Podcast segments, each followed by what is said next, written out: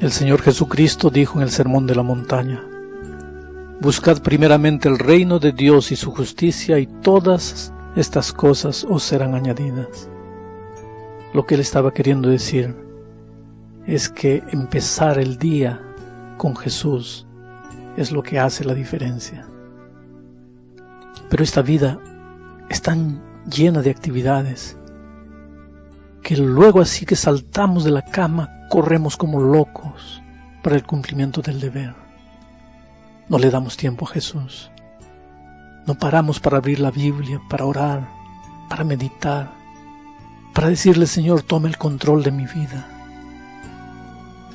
Luchamos, corremos, trabajamos, nos golpeamos, nos herimos a lo largo del día y en la noche volvemos a la casa frustrados porque todo lo que hicimos con nuestras manos parece que no dio resultado.